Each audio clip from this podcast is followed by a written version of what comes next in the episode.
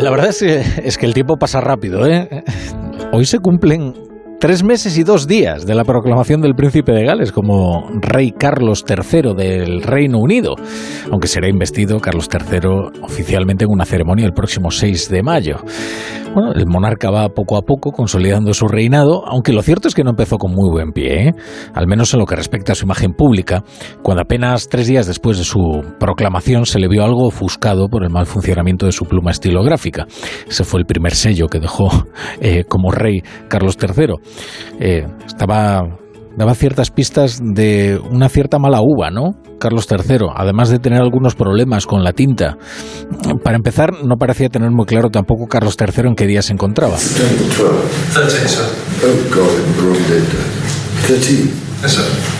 Preguntaba el monarca si era el 12 de septiembre, un asesor le decía que era el día 13, señor.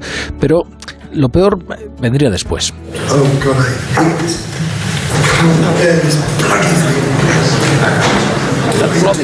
No, no, no puedo soportar esta maldita cosa, decía Carlos III visiblemente contrariado, y es una imagen, claro, que dio la vuelta al mundo. Ahora, que ojalá, ojalá los problemas que tiene Carlos III con las plumas estilográficas fueran todos los problemas que tiene la monarquía en el Reino Unido. De hecho, hay asuntos muchísimo más delicados, asuntos familiares más delicados. Eh, por ejemplo, ¿cuál es la relación con los exiliados duques de Sussex? Su hijo Harry y su esposa Meghan Markle, que ya no están en el esquema de la realeza británica, que han renunciado a sus derechos y obligaciones dinásticas. A ellos dedicaba unas palabras en su discurso a la nación el pasado 10 de septiembre. I want also to express my love for Harry and Meghan mi cariño para Harry y Meghan que continúan construyendo sus vidas en el exterior. Esta fue la discreta mención a la pareja, que ha sido bastante menos discreta desde entonces. De hecho, la semana pasada estrenaban una serie documental en la plataforma Netflix que sin duda es un largo documento muy comprometido para la Casa Windsor.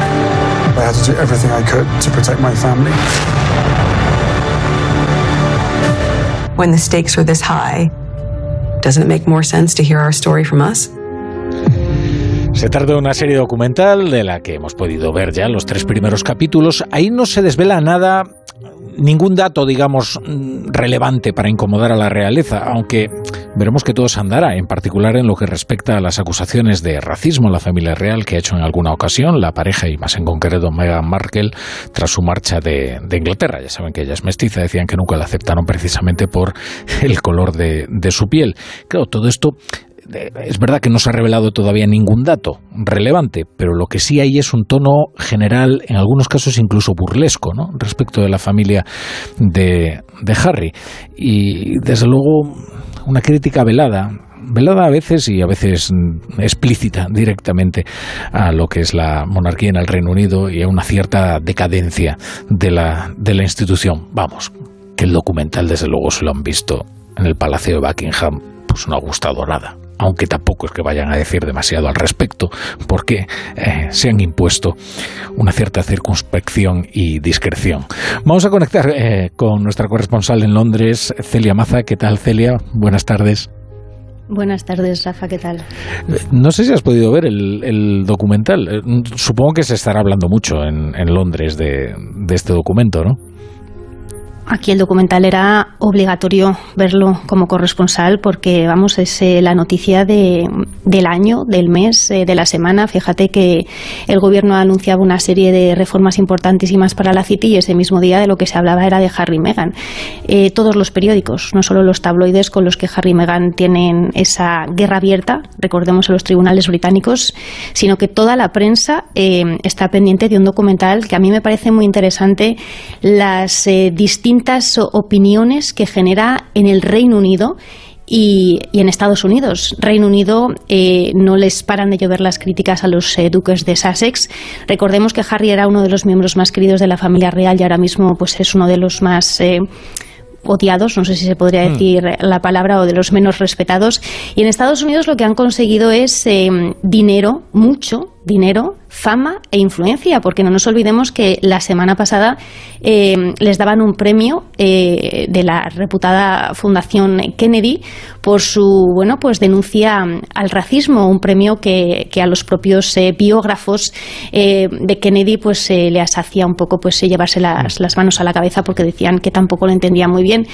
La cuestión es que con el Mexit, en enero de 2020, deciden salir de la familia real eh, entonces Isabel II eh, quiere que la crisis se convierta en una oportunidad, de alguna manera, pues eh, esbozar un marco para dar cabida a, miembros de la familia real que en su momento no van a ser jefes de Estado. Y esto pareció un debate muy interesante, porque sí que es verdad que los hermanos menores de los futuros reyes pues eh, durante toda su vida tienen de alguna manera pues eh, una vida muy similar, una educación muy similar al futuro rey, pero llega un momento en el que sus vidas eh, se separan continuamente y son eslabones vamos a decir la verdad, difíciles de encajar, tanto ellos como todas sus familias, como todos sus descendientes.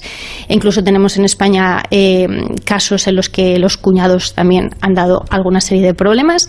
Y entonces, bueno, pues dentro de esta crisis eh, se intenta llegar a un acuerdo, pero ese acuerdo no ha funcionado, o bueno, se puede decir que ha funcionado y muy bien y muy rentable para una de las partes, porque ahora mismo pues eh, lo que les achacan a Harry y Meghan es que eh, si tú quieres salir del palacio, lo que no es eh, muy coherente es que sigas viviendo del palacio, eso sí, bajo tus reglas. Si tú quieres eh, marcar completamente distancias, eh, luego no puedes presentarte al mundo como duque y duquesa, no puedes presentarte al mundo como príncipe, porque él, por ejemplo, tiene ahora contratos millonarios con, diferentes empresas estadounidenses hablando de coaching, de mindfulness, de la importancia de la salud mental. Y si tú te vas al board, a, a la junta directiva, él aparece como príncipe Harry eh, quieren también que sus eh, hijos eh, pues tengan los títulos. Y luego lo que le critican muchísimo aquí en, en, el Reino Unido es el hecho de que tengan esa guerra abierta con los medios de comunicación a los que les acusan de entrometerse en su vida privada cuando están haciendo un documental en los que están sacando fotos de sus hijos, fotos de su vida privada, eso sí, bajo un contrato millonario de 100 millones de, es, que hay que decirlo, el documental entra hasta la cocina, y nunca mejor dicho. O sea, ellos ofrecen imágenes privadas de su cotidianeidad, de su día a día, incluso de cómo fue transcurriendo su relación en los primeros momentos. ¿no? Lo que pasa es que yo, yo he visto los, los tres primeros capítulos, ¿eh? y me parece que es bastante difícil esto como operación de imagen, ¿eh? porque el documental bascula entre lo moñas y, el sarcasmo y, todas estas críticas que le dispensan a, la, monarquía. Lo que pasa es que es muy difícil generar empatía en el espectador siendo una pareja tan privilegiada y pretendiendo venderse al mundo como si fueran unas víctimas, ¿no?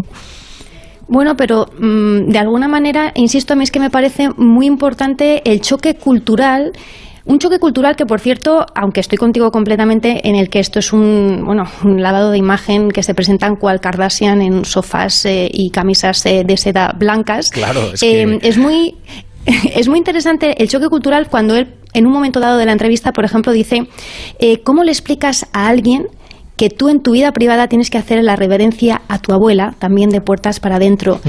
Esto ya es complicado explicárselo a la gente e incluso más aún a un americano. Y es cuando Megan, en un momento dado de, del documental, pues ella hace pues eh, una reverencia completamente exagerada diciendo es que son tiempos medievales. Entonces, es muy interesante el choque cultural, insisto, cómo en Estados Unidos sí que lo han conseguido. Han conseguido no solo dinero, sino influencia, que es lo que ellos buscaban. O sea, ser personajes influentes, aparecer Em, dentro de los eh, premios más eh, destacados, eh, ser activistas. Y, bueno, una de las columnas que, que leía recientemente y me parecía muy interesante es que son víctimas de su propio victimismo, pero que estamos en una sociedad en la que eso realmente es lo que vende.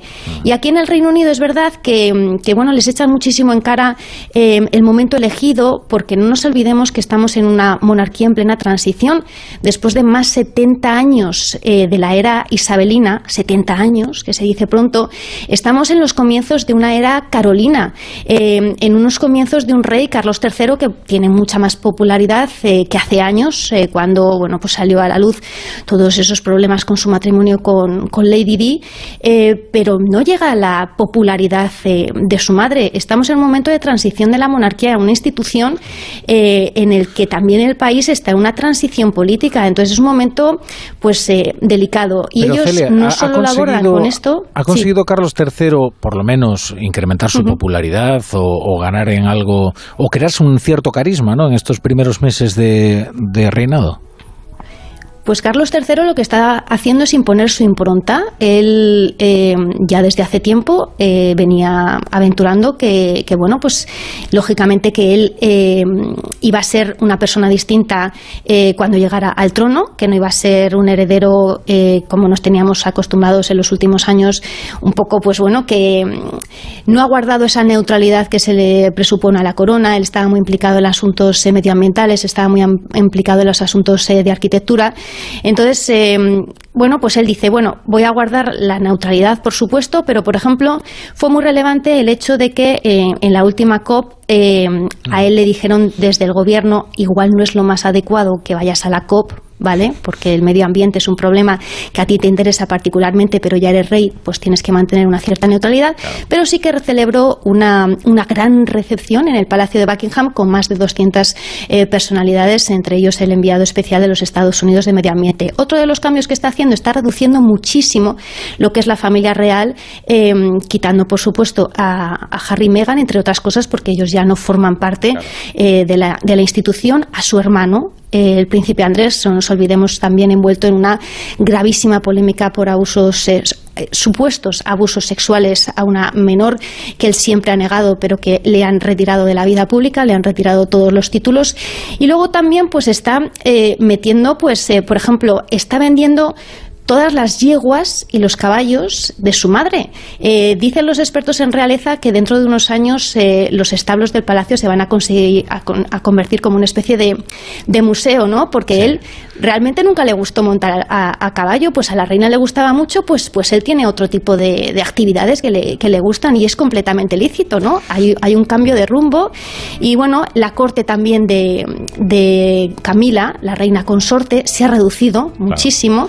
Eh, reina Isabel pues tenía una serie de lady in waitings, que si quieres otro día, Rafa, hablamos de esta figura que a mí me parece interesantísima de dar conversación a las reinas en los actos públicos. Esto a mí me parece muy interesante. Claro, tiene mucho interés también la, reina consorte. De hecho, otro día, mira, vamos a hacer una cosa. Otro día vamos a dedicar este espacio a la reina consorte, ¿vale? Celia Maza, que yo creo que es una figura además también muy interesante, la Camila Parker Bowles. Muchas gracias, Celia. Ya llegamos, estamos a punto de llegar a las 8, las 7 en Canarias.